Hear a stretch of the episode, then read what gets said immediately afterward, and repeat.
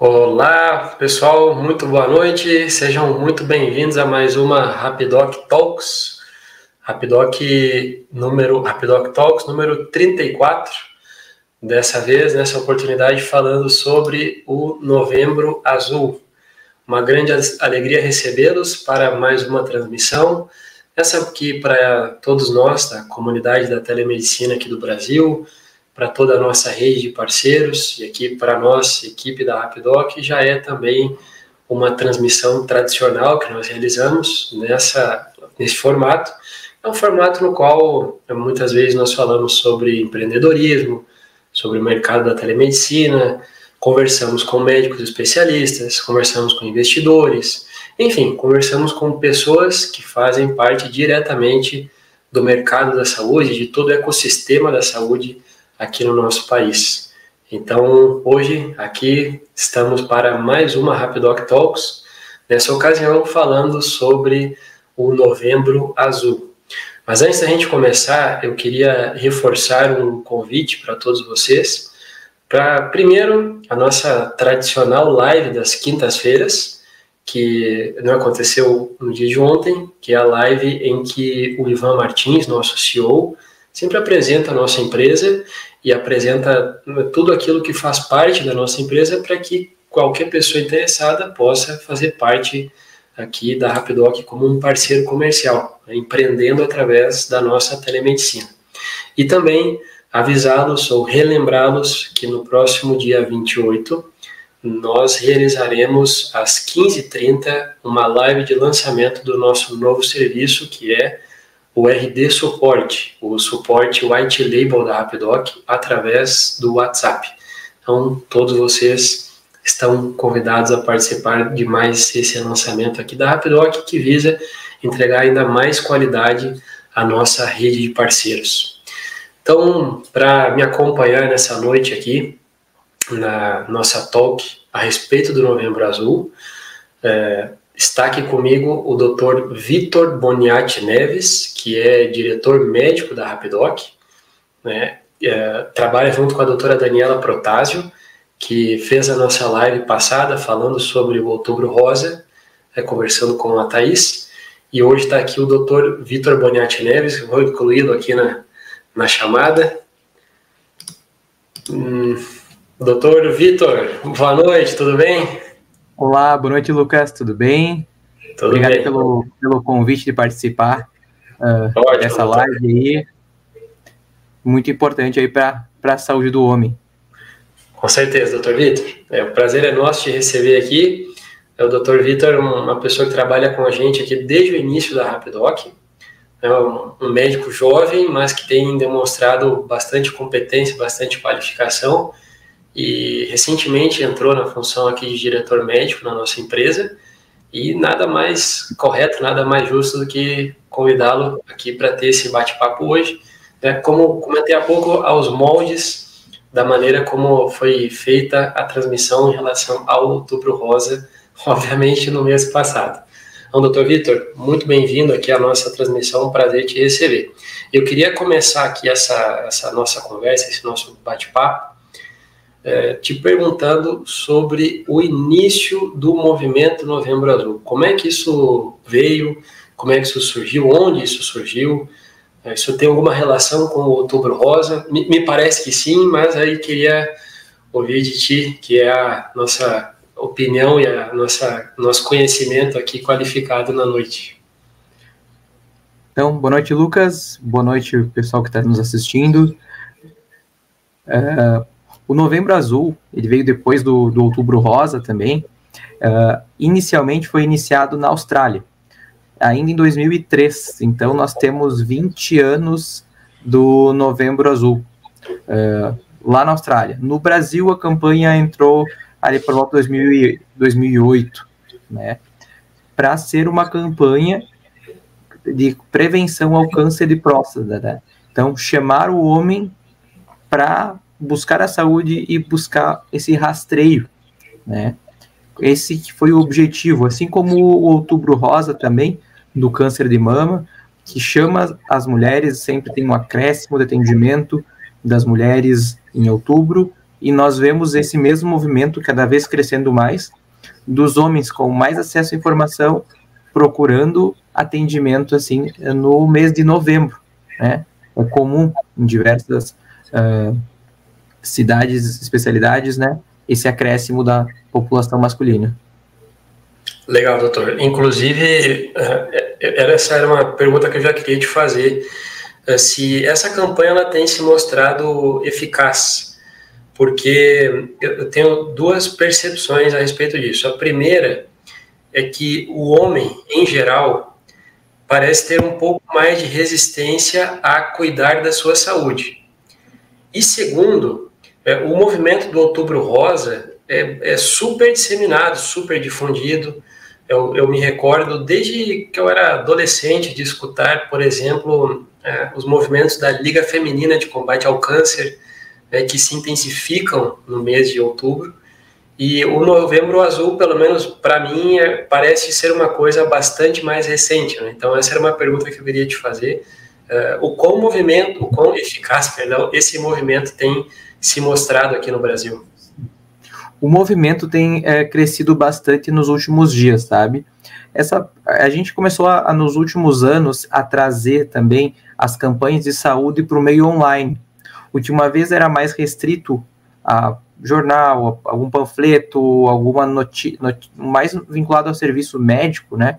E hoje em dia a gente tem a saúde digital, né? A telemedicina é uma dessas ferramentas, mas a gente, nós médicos e profissionais de saúde temos gerado mais conteúdo de saúde nas redes sociais, que antes não se via. No Instagram, por exemplo, tem muito conteúdo de saúde.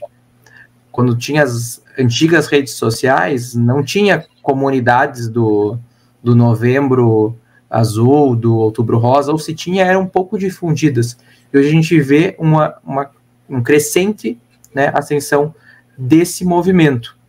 Né? E não somente, Lucas, do câncer de próstata, mas o novembro azul, ele se torna uma oportunidade do homem procurar o atendimento médico. O homem de forma tradicional, só vai para o médico quando não está muito bem. E costuma, muitas vezes, não tendo um médico assistente, não fazendo acompanhamentos com nenhuma equipe, e quando tem sintomas, quando está grave, vai para o hospital. E isso não é bom, né? É bom a gente fazer uma medicina preventiva. Então, tentar evitar problemas futuros. Esse é o maior objetivo das campanhas, assim como a campanha do Outubro Rosa, que visa a gente fazer o rastreio do câncer de mama na mulher. Com exames simples e baratos, a gente consegue fazer um diagnóstico precoce. Então, esse é o mesmo objetivo do Novembro Azul, né?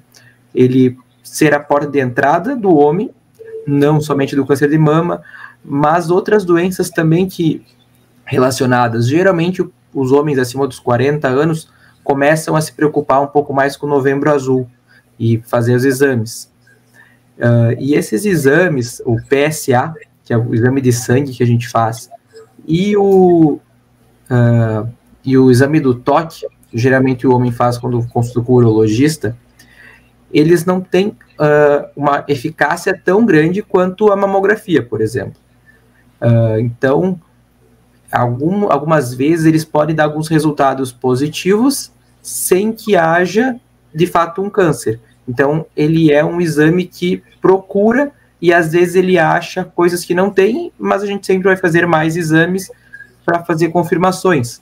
Por isso, isso é muito importante que o, que o homem procure o atendimento médico e discuta sobre essas condutas. O que vamos fazer, quais exames uh, seria indicado no caso, se o paciente tem um histórico familiar importante, né? Se tem mais fatores de risco, um paciente que uh, é fumante, é um paciente que ingere mais bebida alcoólica, então precisa fazer um atendimento médico porque não a, a mesma a, a conduta não é tomada para todos os pacientes. Cada paciente é um paciente. Então a gente tem que fazer uh, decisões adequadas para cada cenário. Por isso é tão importante que o homem procure esse atendimento. E não somente o câncer, mas procurar outras doenças. procurar doenças como o diabetes. Metade das, da população diabética não sabe que tem diabetes e é descoberto ao acaso. O diabetes é uma doença silenciosa que demora muitos anos o diabetes tipo 2 demora muitos anos para se manifestar.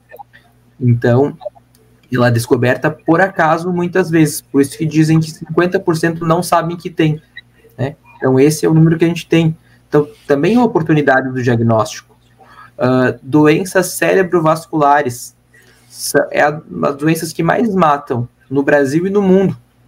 É o AVC, é o infarto, e isso está relacionado ao colesterol alto, à hipertensão, que também são doenças silenciosas.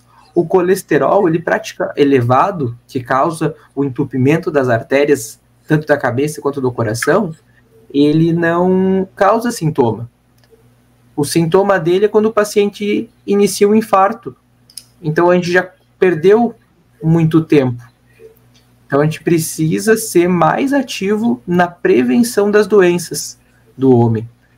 Uh, isso que tu falou do homem não procurar o atendimento médico é uma verdade. É, é, vai ter dias no, no, no, consultório que a gente acaba não atendendo nem, nenhum homem. Mesmo sendo um ambiente aberto para todos os pacientes, nenhum homem consulta. Tem dias que vem e geralmente vem já com uma queixa muito crônica. Estou há três anos com um determinado sintoma, mas agora piorou muito e aí eu procurei atendimento.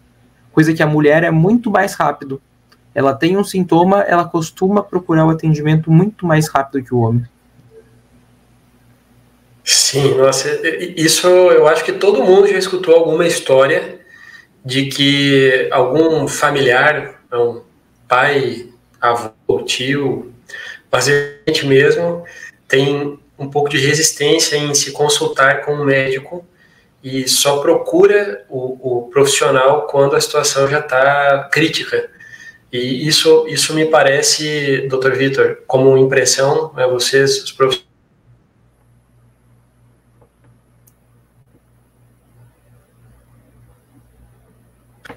Ah, voltou, né? Oi, voltou agora. Legal.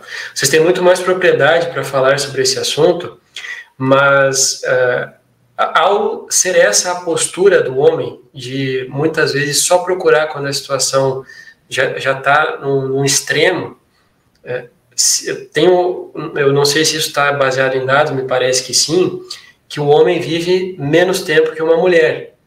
É? Então, essa, essa disseminação da informação, ela parece cumprir um grande papel é para que o homem, quem sabe, vire a chave dentro dessa mentalidade que, que a população em geral tem, pelo menos aqui no nosso país, e possa iniciar uma busca mais contínua por cuidar da sua saúde.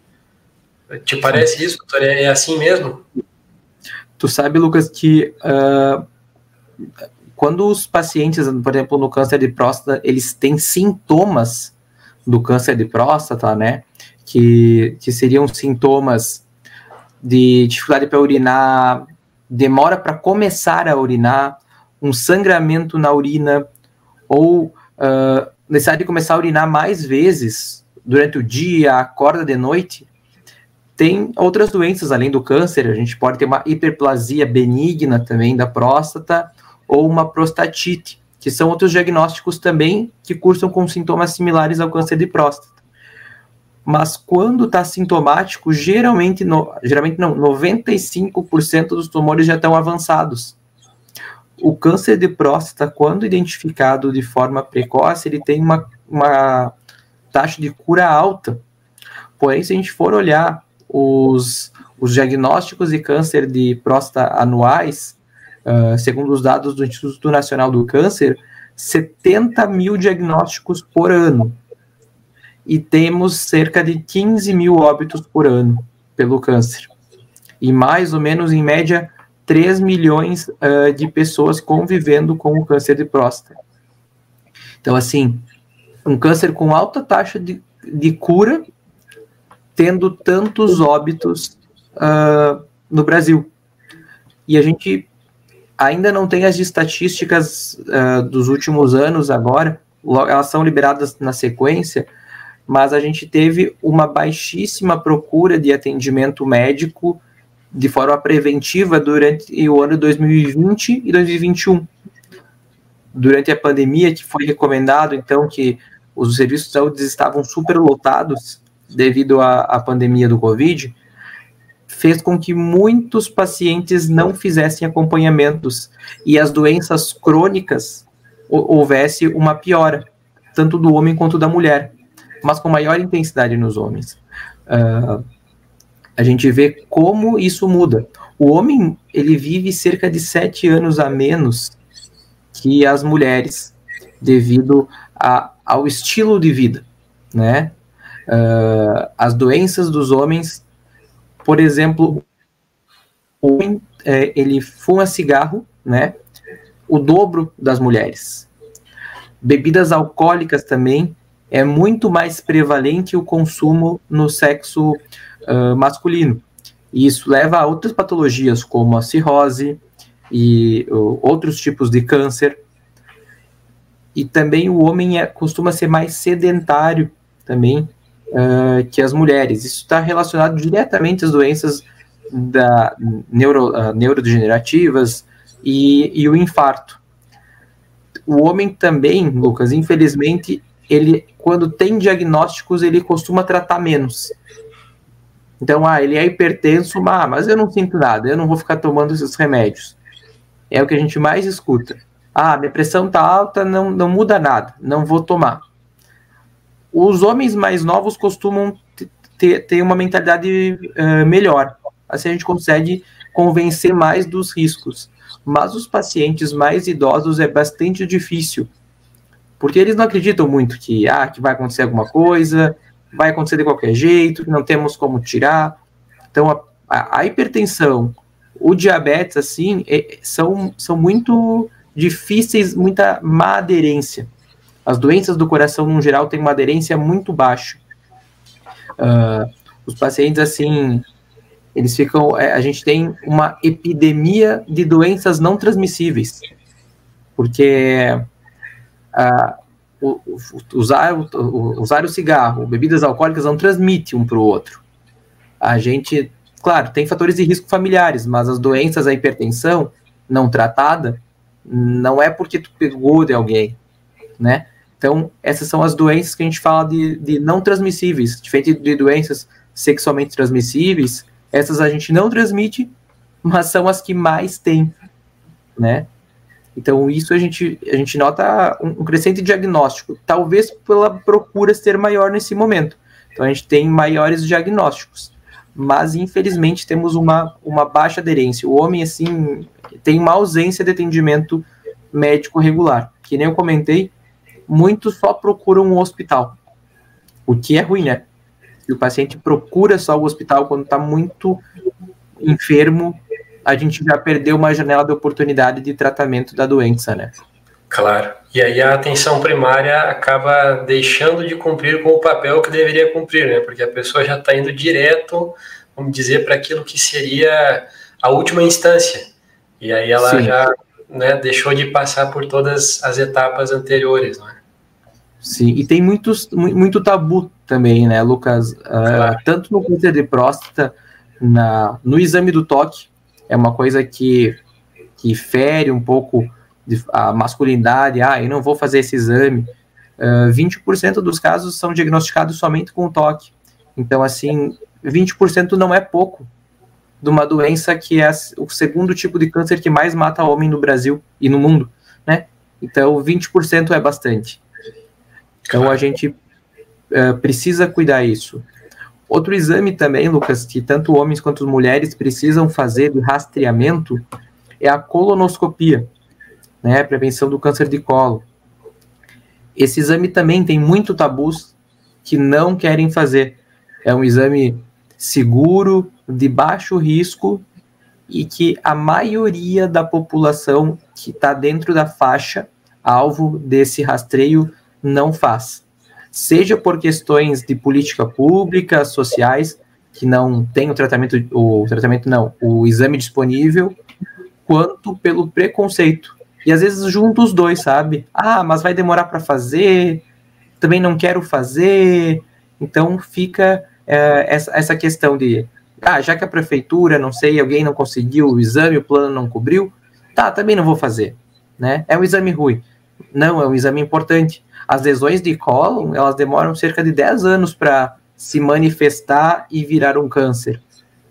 Então, em média, né? Tudo muda de um paciente para o outro. Mas em média, 10 anos. Então, tu fazendo o exame, de, identificando uma lesão mínima e, e retirando ela, tu tirou aquela lesão, deixou ela não transformar num câncer. Então, isso, isso tem impacto, né? A saúde preventiva, ela impacta muito e ela gera redução de gastos para o paciente, para o plano, enfim, para o sistema de saúde. Porque o que a gente consegue prevenir é muito melhor do que tu, mesmo que a pessoa vá desenvolver uma doença, se ela teve uma prevenção primária e conseguiu retardar a chegada da doença, ou a doença chegou de uma forma mais leve, muda completamente os desfechos em saúde, né? Claro. Doutor, eu queria voltar ali um pouquinho uma coisa que tu comentou há pouco. É, primeiro, sobre a, a, dificuldade que tem na, na, população masculina, sobretudo em aderir aos tratamentos, né? Porque é, às vezes a pessoa se sente um pouco melhor e já não quer mais, talvez, consumir o medicamento, assim, enfim, seguir no tratamento que foi prescrito pelo, pelo médico, pelo profissional. E eu fico analisando o seguinte: é, eu, por exemplo, sou uma pessoa envolvida aqui com saúde. A nossa empresa é uma empresa que é, difunde conhecimento sobre saúde, conversa sobre saúde, promove saúde, é uma saúde digital. É, tenho, de certa maneira, um envolvimento com profissionais da saúde. E, e eu, enquanto tu falava, me, me recordei uns meses atrás, quando me, me consultei contigo, Uh, o doutor me prescreveu um antibiótico e eu tomei um antibiótico acho que uns dois ou três dias me senti bem e disse, não, isso aqui eu não, não preciso mais tomar, ainda bem que eu voltei a te procurar, né, doutor, para prosseguir com o tratamento. Isso que era um tratamento que durava aí uns 10, 10, 12 dias, não me recordo. Imagina alguma coisa que seja de uso contínuo, que seja crônico, uh, me, me parece que isso é assim, muito mais complexo que uma pessoa, um, um, homem, sobretudo, né, já que é o assunto da nossa conversa hoje, que ele é, compreenda a importância de dar a devida atenção a isso. Né? E um outro aspecto, doutor, que eu é, acho assim muito importante ressaltar, é, se me permite, é essa, essa questão do que nós estamos falando aqui, do que tu está comentando a respeito da prevenção. É, se uma análise lógica, se quando uma pessoa ela tem um sintoma né, e provavelmente ela sentiu algo, sentiu alguma dor, sentiu algum incômodo ou alguma dessas circunstâncias que que tu mencionou, doutor, isso já significa que é, muito provavelmente as coisas já estejam num estágio bem avançado.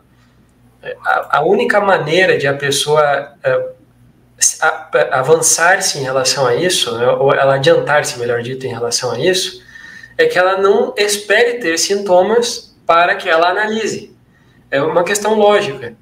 Então, isso precisaria passar a fazer parte da mentalidade em geral, para que as pessoas, todas, mas especialmente a população masculina, preocupasse um pouco mais por cuidar da sua saúde. É isso, aí até tu poderia explicar um pouco melhor, doutor.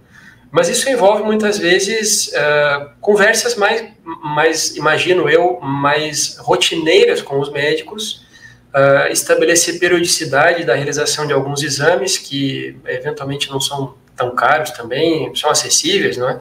E isso uh, proporcionaria para que esse homem ele possa adiantar-se a eventuais problemas que ele vai ter ali na frente e que se manifestariam com sintomas já numa situação quase uh, irreversível. Né? Então, isso, isso me parece importante de frisar, doutor. Sim. Assim, ali, Lucas, tu falou do, do, do tratamento, né? Eu tinha deixado alguns dias só para ti. Já achou que era delicado, né? Uh, a gente imagina, às vezes, assim, um tratamento para diabetes.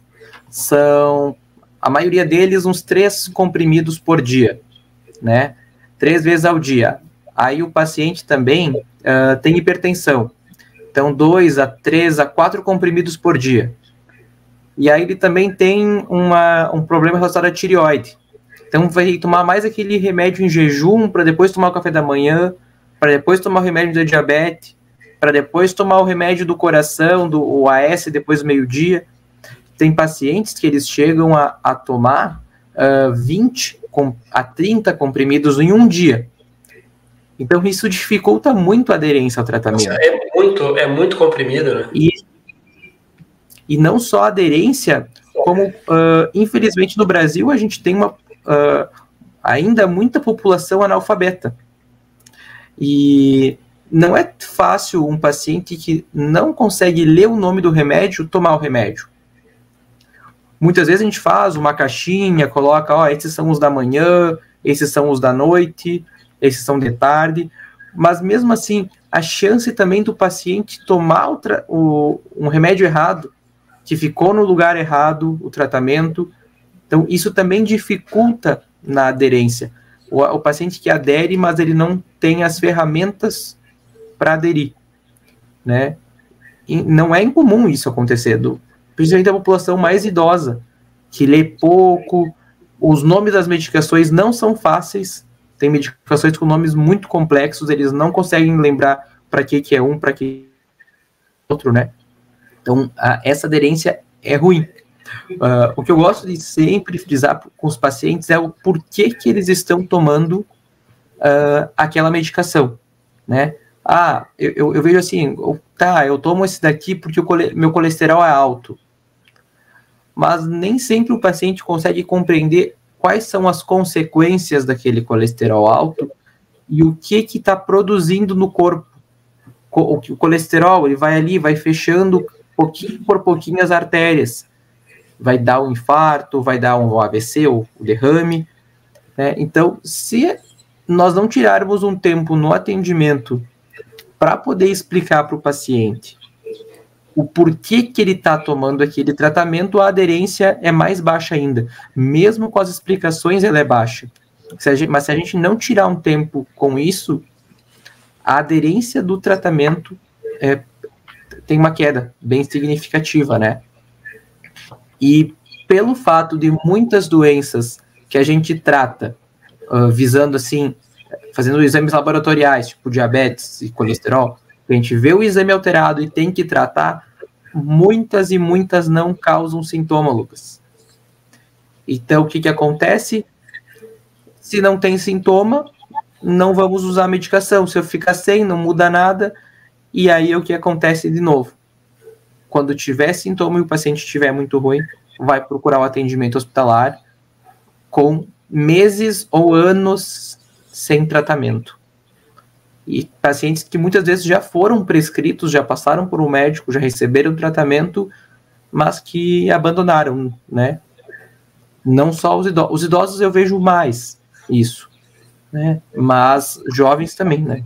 Não vamos culpar só os idosos da, da má claro. aderência. Né? Claro, claro. Doutor Vitor, e eu, eu, também queria te fazer uma, uma outra pergunta ainda, mantendo-nos aqui na, vamos dizer, na temática relativa ao câncer de próstata e ao novembro azul como um todo. Uh, uma terminologia que tu acabou de utilizar, que é a respeito das políticas públicas. Existe alguma coisa nesse sentido aqui no Brasil? Pergunto pelo seguinte: uh, tu comentou há, há pouco, por exemplo, a respeito da colonoscopia e do exame de sangue, que agora eu me esqueci aqui qual que é a sigla. PSA. PSA, isso. Uhum. Uh, então, eu, eu, imagino que esses exames, uh, sobretudo a colonoscopia, por exemplo, para uma pessoa que tenha plano de saúde, ela não pode chegar num, num, laboratório e dizer que ela quer realizar a colonoscopia, um laboratório de imagem, algum lugar que tenha o equipamento. Ela não pode simplesmente chegar e dizer que ela quer. É, o plano de saúde dela precisa, precisa autorizar. É, a mesma coisa se ela, a pessoa depende do SUS. Ela também não pode simplesmente chegar em, em algum lugar e dizer que ela quer fazer. Então, existem políticas públicas para isso, pelo menos nessa época do ano, para que isso seja incentivado. Enfim, que as pessoas tenham um pouco de favorecimento em relação a isso? Tu sabe, Lucas, que para o Outubro Rosa as políticas públicas elas são muito homogêneas. Tem mamografia, alteração de mamas, assim, muito tranquilo na maioria dos lugares. Deveria ser maior ainda, mas ainda mas tem. No Novembro Azul, que a gente tem o PSA, que é o exame, né, aquele que a gente mede uh, no sangue. Muitos municípios não oferecem esse exame via SUS, né? Então isso impacta, tem um impacto muito importante. Como não é um exame bem estabelecido, as políticas públicas ainda estão um pouco atrás nesse sentido. Então, é um exame que não é um exame caro de fazer de, de forma particular, se o, médico do SUS solicitar o paciente, mas mesmo não sendo muito caro, para algumas pessoas eles não conseguem fazer esse exame ou acabam de novo caindo na aderência, né? A aderência não é só tratamento de tomar remédio, mas sim fazer exames de acompanhamento. Ah, esse tem que pagar, então não vamos fazer esse, vamos fazer só o outro. Então a gente está muito atrás no Novembro Azul em políticas públicas. E a colonoscopia, daí que seria do câncer de colo, mais difícil ainda, tá? Porque a colonoscopia é um exame caro, né? Tanto para quem tem uh, plano de saúde, às vezes tem que pagar a diferença, né? E não é um exame barato. E no SUS são poucos municípios que oferecem na rotina médica. A maioria é só numa investigação quando o paciente já tem sintoma, né? Teve algum sangramento, alguma coisa. Então, isso nós estamos muito atrás. Que bom que o, o outubro rosa ele é muito bem consolidado mas ainda precisamos avançar muito nessa questão da, de, de saúde pública relacionada à saúde do homem. É lamentável que ainda é, exista algum, existam algumas barreiras em relação a isso dentro da, da saúde pública, ainda que uh, a gente ouve falar muito mal aqui do, do SUS e do sistema brasileiro, mas tomando contato com a maneira como funcionam os sistemas de saúde em outros países, a gente vê que, uh, por mais difíceis que sejam as condições aqui no Brasil, e a gente sabe que de fato são, uh, e para muitas pessoas é, é, bem complicado por vezes ter atendimento, precisam esperar em filas é, que duram muito tempo, mas ainda assim, de certa maneira, é um sistema que funciona. E mesmo sendo o Brasil um país que, de certa maneira, se preocupa por isso, é, a gente vê que ainda faltam coisas, até de forma básica em relação a essas questões aí todas relativas. Né? Então, é, eu, eu vejo, doutor Vitor, a importância que tem que cada vez mais se dissemine informação, para que pelo menos, talvez a pessoa de tanto ela escutar a respeito disso, ela por conta própria comece a buscar. Não digo buscar realizar os exames, mas se preocupe por isso e se preocupe por, quem sabe, procurar o médico, é, iniciar um processo de avaliação para que ela possa, é, aos poucos, fazer aquilo que ela precisa para cuidar da saúde dela. Tu sabe, Lucas, que a gente está mais acostumado com podcast, não tanto ouvir rádio, pelo menos a minha percepção, mas essas campanhas muitas vezes são faladas em rádios e a população mais idosa é uma população que escuta bastante uh, rádio. 50 anos para cima ainda é uma população que, que tem esse hábito. E muitas vezes procuram justamente por ter ouvido o radialista falando: ah, estamos no Novembro Azul, é o mês da saúde do homem, e acabam procurando o atendimento por isso, né? Então, não só as redes, mas também o, a, os meios de comunicação geral têm um impacto positivo sobre a, a prevenção de doenças, né? Então, isso, isso gera um impacto ainda. Não foi um, nem dois, nem três pacientes que me falaram que ouviram no rádio alguém falando sobre e procuraram atendimento, né? Diferente do, do, dos podcasts, né? Que geralmente é um público mais jovem que já está com acesso, né? o público que escuta um podcast ele tem acesso a, a, a, informação muito maior e ele também pode escolher o que ele vai ouvir. Então, se ele não quer ouvir, ele nem vai ouvir, né? Claro. Novembro. Uh, mas no rádio tu não escolhe, né? Então acaba que tem um impacto ainda maior sobre uh, a população idosa masculina. Claro. Até a, a feminina, né? Vai lá, a mulher tem que falar para o homem ir. Né? Tem muitas vezes que a mulher vai. Uh, olha, não, não foram poucas vezes que no Novembro Azul veio uma mulher consultar pelo homem, dizendo: Ó, oh, eu quero que meu esposo faça os exames do Novembro Azul. Né? Ele fala: Não, a gente consegue fazer só uma parte, né? Uma parte que é o toque, a gente precisa que o paciente esteja presente. Não, não temos como fazer de outro jeito. Mas, pelo menos, o exame de sangue, muitas esposas iam no, no procurar o atendimento para que fosse solicitado o exame para o esposo fazer. Então, até tem essa barreira, né, Lucas? Muitas vezes o, o homem ele tem uma, uma, uma questão de, do trabalho maior que a mulher. Né? O homem quer ser o maior provedor, isso é culturalmente né? É uma coisa tradicional que o homem quer trabalhar mais, então geralmente o horário comercial ele está trabalhando, então não procura a maior parte dos atendimentos ofer ofertados, né? Ele procura geralmente de noite o, o hospital, né? Para quando precisa muito. Senão não procura esse atendimento. Agora nós temos a telemedicina que consegue fazer com que o paciente em qualquer momento possa procurar e entrar em contato uh, conosco, um, fora do horário comercial, ele consegue esse atendimento, né? Mas geralmente a principal barreira também dos homens é essa. Não vou faltar o trabalho para ir fazer uma consulta se eu não tenho nada, né? Então, essa é uma questão também que, que impacta, né, na saúde do homem. Claro. E aí, doutor, aproveitando o gancho do teu comentário, é, já falando aí de questões mais culturais do homem é, ele se sentir, por exemplo, e, e, e, muitas vezes exercer isso, eu, eu vejo, é, às vezes, na, na, população em geral, isso é uma, uma normalidade, que o homem ele é o provedor do lar, ainda que nós tenhamos é, as mulheres trabalhando, assim, bastante ativas nisso, muito mais do que talvez tenha sido em uma geração anterior à minha, por exemplo. Mas ainda existe isso, sem dúvida nenhuma, que o homem ele é o provedor do lar. E sem entrar no mérito disso, eh, de se isso ser certo ou não, ou, enfim, uh, existe uma questão também relativa à saúde mental do homem, que eu imagino que essa seja uma época também propícia para que isso seja tratado.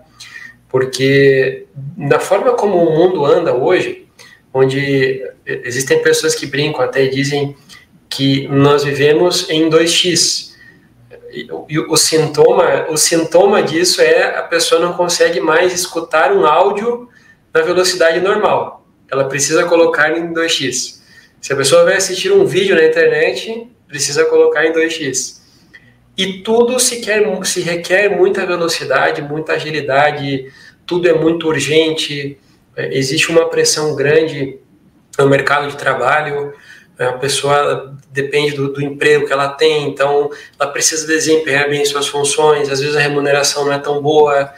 Uh, enfim, muitas coisas vão acontecendo e de certa maneira vão, vão pressionando o homem, no caso aqui da nossa conversa, e isso certamente vai causando impactos negativos nele, que vão prejudicando a saúde dele. Imagino que isso vá tendo alguns reflexos em relação por vezes em enfermidades que vão se desenvolvendo nesse homem, mas também na capacidade que ele tem de preparar-se para lidar com os problemas que ele eventualmente terá que lidar ali na frente.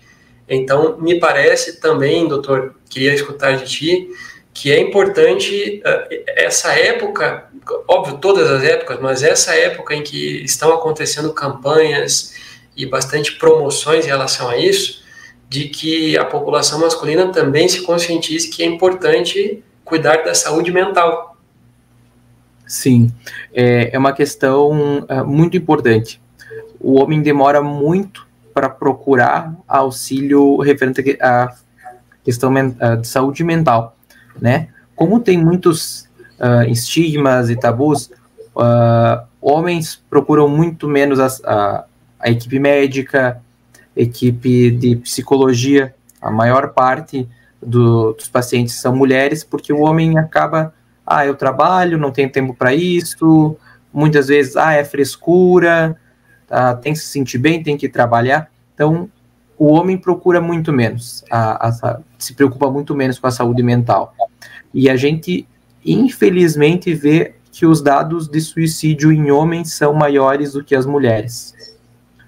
Então, assim, se a saúde do homem fosse melhor, a gente não teria esses dados, né? Então, se procura muito menos ajuda e se tem desfechos negativos muito maiores. Então, tem um impacto muito importante. O homem demora muito para tratar uma depressão. Uh, os homens estão mais relacionados a problemas com álcool tem inúmeras vezes maior internações devido ao uso abusivo de álcool em homens do que mulheres. Uh, e problemas financeiros também impactam muito. Como o homem tem esse tradicional papel de, de gênero, né, de ser o provedor, ele, no momento que ele tem uma dificuldade financeira, parece que perdeu tudo, né? Ah, perdeu o emprego, vai passar por um momento de dificuldade. O homem tem, se impacta muito mais. A mulher parece que ela se reinventa muito mais rápido, uh, tem os filhos, então ela pensa isso, aquilo, e acaba passando por cima disso mais fácil. Diferente do homem, que se sente ali e não, não vai falar, ele não conversa com outras pessoas, dizer, ah, então não estou me sentindo bem, né?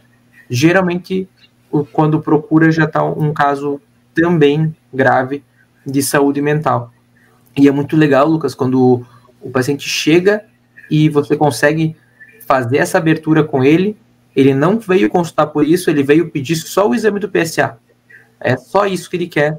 E quando tu questiona, tu vê que dá um nó assim na garganta e alguns momentos na primeira consulta não falam e na segunda ele se abre um pouco mais e fala: "Não, ó, aconteceu isso, aquilo". E aí que a oportunidade a gente tem de abordar o tema e iniciar tratamento seja tratamento medicamentoso, tratamento não farmacológico, para a questão da saúde mental do homem, né? E tem um resultado muito positivo, a gente consegue dar o giro e aí quando ele volta fala, nossa, eu tô assim há 10 anos, há 15 anos.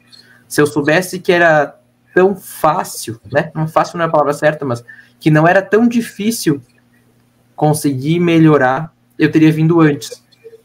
E nisso o homem passou 10, 15, 20 anos dentro daquele quadro, né? Coisa que a mulher não. Ela não que ela vá imediatamente, mas a mulher se expressa mais.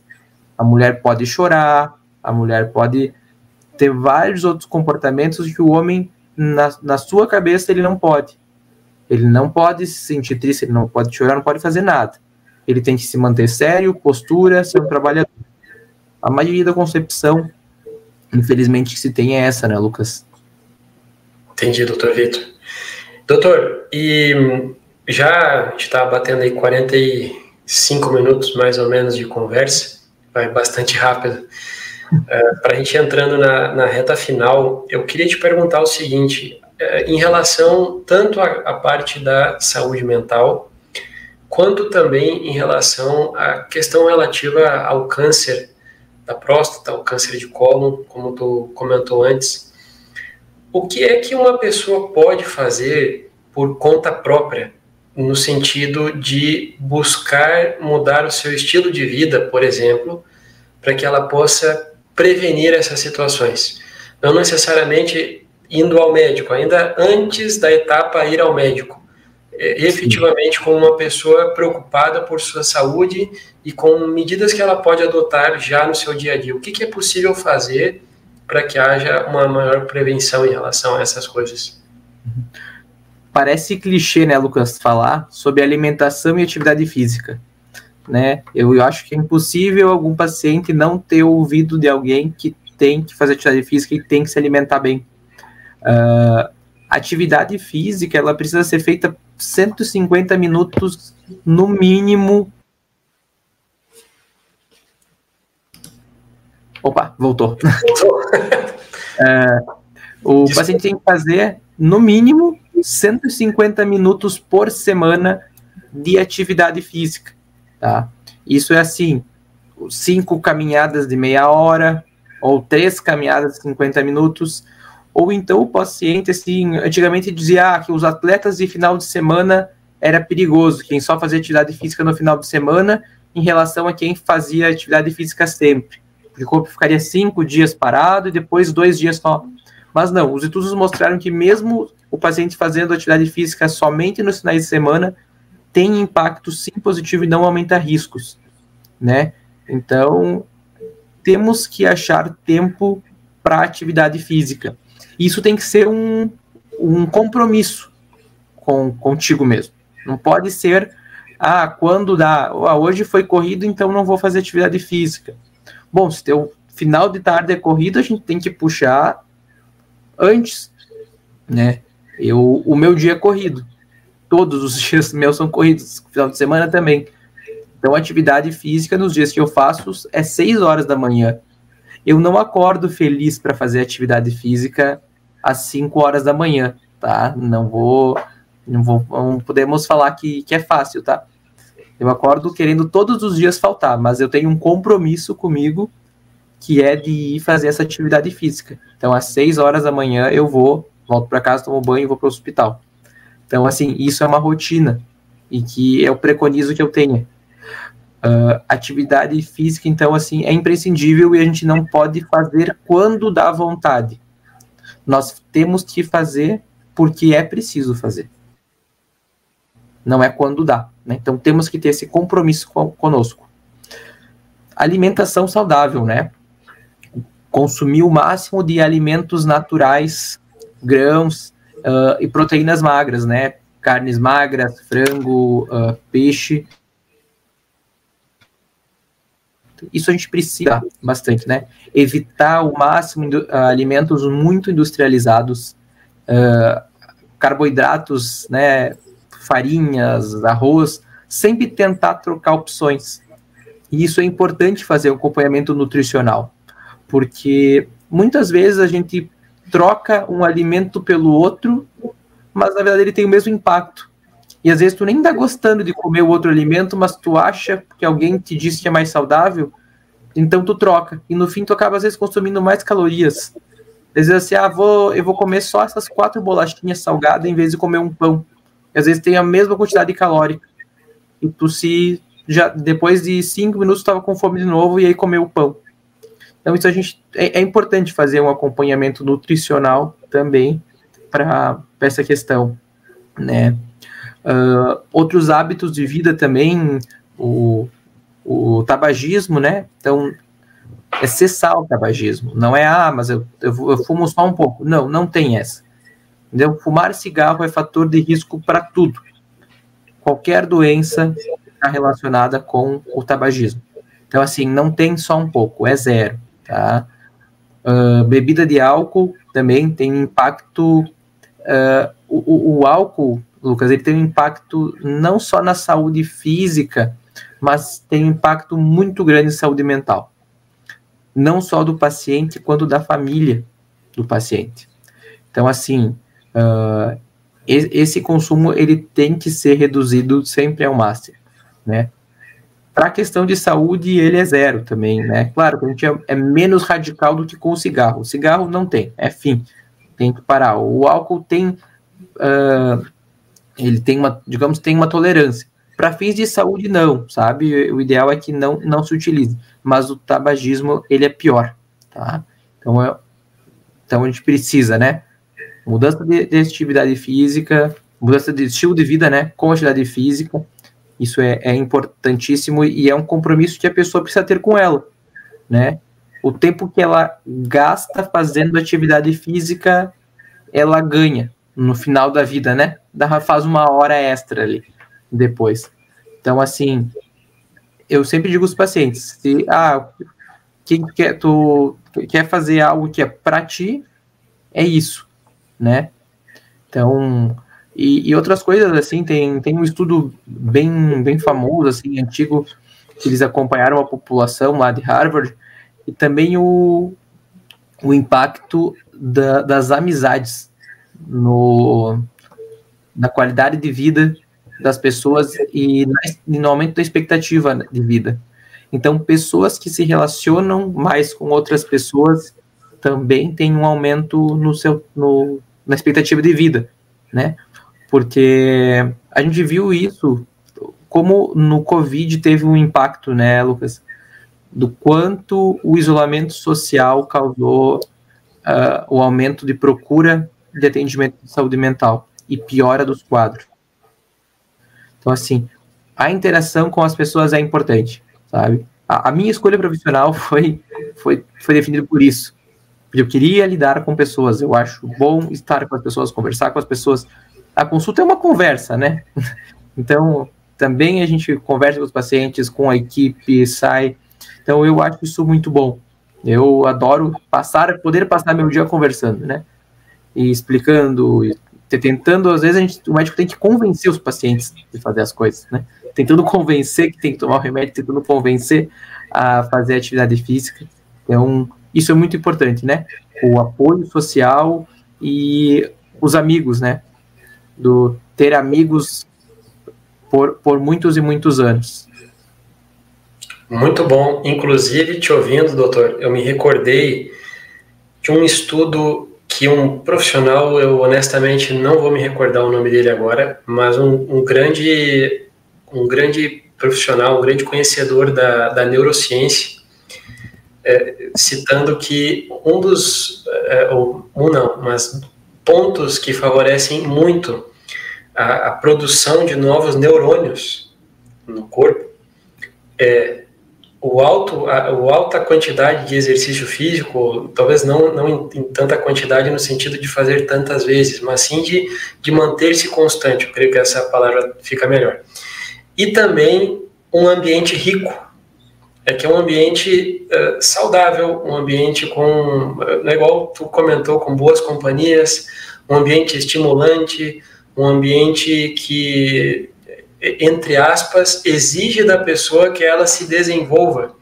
Então, ter boas amizades, ter boas companhias, estar em lugares é, propícios sempre favorece sob a ótica da neurociência na produção de neurônios. Então, imagina em relação ao impacto que isso causa na nossa saúde como um todo. Achei muito interessante essa, o apontamento desse estudo aí, doutor. É, a, o, o, corpo humano, é, os neurônios, eles vão criando conexões. Então, essas conexões neuronais, elas só são criadas como estímulo. É, ah, eu só sei um idioma, mas eu sou capaz de aprender outro. E a gente vai utilizando para cada tipo de coisa que a gente faz uma parte, né?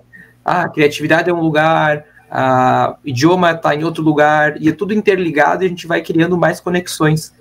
E isso é muito importante principalmente para os idosos. A gente vê como aquele idoso que é mais solitário começa a atrofiar, falar menos e, e ter um processo de, degenerativo. Claro, algumas patologias degenerativas a gente não consegue retardar. Infelizmente, vai ter aquilo e vai progredir, com a doença de Alzheimer.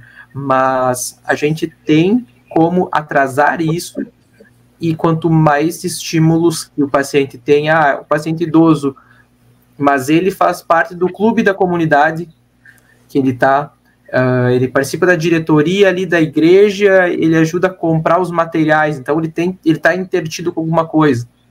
No final de semana ele tem que ir também para outro lugar. Daí ele vai ver, vai receber os netos em alguns períodos da semana. Então ele tem que é outra capacidade, né? A de ele no clube jogar um baralho, né? É, eu tenho exemplo do meu, do meu, meu avô, tem 90 anos e sai para jogar o seu baralho. E não tem ganhar dele no baralho. Ele sabe todas as cartas que tem na mesa. Tudo que já foi colocado na mesa, ele sabe. Eu não sei, não consigo. Mas ele vai lá e grava todas, sabe? Então tem uma memória fantástica que é estimulada aos 90 anos, né? Então, assim, isso é, é, é importantíssimo, né? É a saúde do homem. Agora a gente foi para a saúde do homem lá no fundo, né? Principalmente focando, pensando no, no, idoso. O quanto o impacto de todas isso que a gente falou até agora impacta numa terceira idade ou melhor idade mais saudável. Claro, mas de todo modo, isso me parece é necessário começar pra, na, na, época da maioria das pessoas, acredito que nos assistem nesse momento ou que nos assistirão em algum momento futuro, que são as pessoas mais jovens. É preciso preocupar-se por isso o quanto antes, pelo menos assim me parece, que a pessoa não, não se permita, é, por exemplo, cair em uma, em uma falta de estímulos, que é a palavra que tu utilizou, doutor, uh, para se desafiar, para se desenvolver, para crescer como pessoa, para crescer profissionalmente, para desenvolver-se nos seus anseios, nos seus anelos, para fazer algo espiritual, que é uma busca que muitas pessoas têm. Enfim, desde cedo é importante preocupar-se por isso, inclusive em relação a exercícios, né, porque a pessoa nisso ela vai se preparando para que dali 20, 30, 40 anos ela possa é, usufruir melhor da vida. Sim, mas tu, tu, sabe, Lucas, que quanto antes melhor, mas que nunca é tarde. Claro. Tá? Uh, a gente vê uh, idosos que começaram a frequentar a academia com 70 anos. E isso impacta positivamente, né? Uh, tem idosos que, por exemplo, não conseguem levantar da cadeira sem ter um apoio. Isso é um teste que a gente consegue fazer do grau de fragilidade do paciente. E que começam a frequentar a academia. Então, com ajuda, vai lá e levanta. Daqui a pouco começa, opa, daqui a pouco tá levantando sozinho. Não precisa mais a bengala. Então, assim, muitas vezes fica, ah, mas já está idoso, né? Vai se machucar. E a própria família começa a querer proteger o paciente. Ah, não faz mais isso. Não faz mais aquilo. Não vai cozinhar, porque vai se queimar. E, e o idoso começa a ficar mais recolhido. Não vou fazer isso porque eu não consigo mais. E vai se sentindo incapaz. Incapaz, né? E impacta também na saúde mental dele e na saúde física, porque ele fica parado, né? Então, assim, não temos, não temos que fazer os idosos fazer tudo o que eles faziam, né? Claro. Eles precisam fazer atividades. Né? Ah, pode ser uma caminhada de 15 minutos ao redor da quadra? Sim, vamos fazer essa caminhada de 15 minutos. Dali uma semana ele vai caminhar 20, talvez. Daqui a pouco demora um mês para conseguir caminhar 20. Mas tá tudo bem. A gente tem que ir no tempo dele, mas não deixar de estimular. O importante é que haja constância, porque não se está sim. exigindo que ele se torne um atleta, mas sim, sim que ele faça algo por ele para a manutenção da sua saúde. Sim. Nós temos, assim, uh, idosos totalmente diferentes. Tu pega um idoso de 75 anos, tem inúmeros, tem os acamados tem, e tem os extremamente ativos, que fazem todas as atividades pacientes de 90 anos que fazem todas as atividades. Meu avô, ele pega o carro, ele sai, ele vai fazer as atividades dele, vai no mercado. Às vezes é um pouco preguiçoso com algumas coisas, mas é porque ele não quer. Mas ele tem capacidade total de fazer. E esse não é um exemplo isolado. Existem muitos idosos assim. Né? E a gente precisa apoiar essa população. Sim. O meu avô faleceu estava, se eu não me engano, com 86 anos e até pouco tempo antes de ele entrar no, no processo que desencadeou no óbito, ele era extremamente ativo. As minhas recordações dele quando eu era criança era pela manhã muito cedo fazendo exercício. Meu avô andava de bicicleta pela cidade Todo mundo conhecia ele na cidade porque ele andava de bicicleta por tudo que é lado, fazia supermercado, fazia as compras de bicicleta. Então eu, vejo que essa, essa atividade ela realmente ela, ela dá condições de que a pessoa sustente a sua vida, né, cada vez melhor. Sim, e isso faz ultrapassar as expectativas de vida, né? Claro. Claro. Hoje, hoje no Brasil, a expectativa do, do homem é 73 anos, né? Então, seu avô já é também um exemplo que tinha essa idade fora do habitual e superou a expectativa de vida, né, do homem. De 73, né? Ele foi, então, 86, 13 anos a mais, é bastante. Sim. Sim, é, ele realmente é, mostrou com a vida dele que é possível mas sempre teve uma vida bem, bem regrada em relação a isso. Bom, doutor Vitor, já batemos uma hora. Eu queria, queria te perguntar se existe mais alguma recomendação que tu gostaria de fazer às pessoas que estão nos assistindo, alguma consideração extra que seja né, necessário para todos e que te pareça pertinente nesse momento. Eu acho que para a gente finalizar agora o outubro rosa e o novembro azul, a mensagem é prevenção, né, Lucas? Não esperar sentir algo para buscar uh, a, a, o acesso à saúde, né? Procurar o atendimento antes de precisar dele. Primeiro ir no médico quando você se considera saudável. E depois a gente poder trabalhar tudo isso e fazer diagnósticos precoces, né? Isso muda desfechos, né? E aumenta a qualidade e expectativa de vida, porque não adianta só a pessoa viver mais anos, mas é viver mais anos bem, né? Com qualidade de vida. Não quero, a gente não quer que o paciente vive mais anos numa cama, quer que viva mais anos conseguindo ter qualidade de vida. E isso a gente, essas doenças crônicas acabam piorando muito a qualidade de vida das pessoas, né? Claro. Doutor Vitor, muito obrigado pela tua participação aqui nessa conversa, nesse bate-papo. Foi muito interessante. Uh, foi possível a gente extrair bastante conhecimento, bastante ensinamento dessas orientações que tu nos deu aqui nessa noite. Uh, Para quem está nos assistindo, certamente tenho certeza foi de grande valia.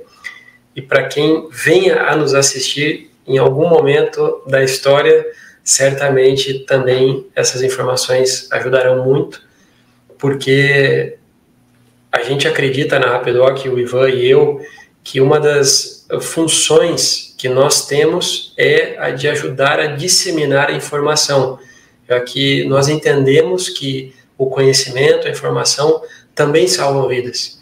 E o nosso propósito na Rapidoc é cuidar e salvar vidas. É para isso que a nossa empresa foi aberta, e é para isso que ela está aberta, e é para isso que ela seguirá funcionando, seguirá aberta com mais iniciativas. Cuidar e salvar vidas. Então, a disseminação da informação colabora muito com isso. Nós criamos, por exemplo, o Rapidoc Summit, foi um evento muito interessante que a gente promoveu uh, em relação à telemedicina, em relação à saúde, sempre com esse entendimento é, quanto mais nós falemos sobre saúde, nós também ajudaremos as pessoas a que elas vivam melhor. Não é como tu acabou de nos comentar, não é apenas viver mais, mas que ela viva mais com mais qualidade. Então, te agradeço muito, Dr. Vitor, pelo teu tempo aqui comigo nessa noite. Tenho certeza que todo o nosso público ficou muito satisfeito. Eu que agradeço o convite, Lucas, da, da participação aí. Quanto mais a gente conseguir difundir a, a saúde, melhor, né? O papel do médico não é só tratar o paciente, né? Mas hoje em dia é principalmente ser um agente de saúde, né? Transmitir informações, né? Não é mais aquele médico antigo que estava no consultório, o paciente chegava até o consultório para buscar saúde. Hoje a gente mudou esse perfil, né? O médico está nas redes sociais, ele está dando entrevista na televisão, na rádio, fazendo podcast. Então, divulgando, difundindo, né, a, a saúde. Ótimo. Doutor, aproveita e divulga teu Instagram. o meu Instagram, então, é, é doutor, uh, doutor.vitor Neves, né? Também compartilho algumas dicas, o meu dia a dia lá também, né? Quem quiser seguir, pode acompanhar lá. Também tiver alguma dúvida, pode, pode encaminhar sempre que vai surgindo um pouco de tempo nesse nosso, nesses dias corridos que a gente tem, a gente vai uh, auxiliando aí também. Tá ótimo. Muito obrigado, doutor Vitor. E quero reforçar o convite que eu fiz aqui na abertura da nossa live, da nossa transmissão, a todos vocês, a comunidade interessada em telemedicina aqui no nosso país, mas, sobretudo, a rede de parceiros Rapidoc, para a nossa live de lançamento no dia 28, que é na, na terça-feira que vem, às 13h30, do nosso novo produto aqui da Rapidoc, que é o RD Suporte, suporte White Label, ao parceiro Rapidoc, as vidas dos nossos parceiros uh, Rapidoc, através do WhatsApp. Então, nós contamos com a presença de todos vocês na próxima terça-feira, dia 28. Muito obrigado pela participação de todos, pela atenção de todos, por nos acompanharem aqui na Rapidoc, nas nossas talks. E ao Dr. Vitor, uma vez mais, também, muito obrigado. Um grande abraço, pessoal, e até a próxima. Tchau, tchau. Boa noite.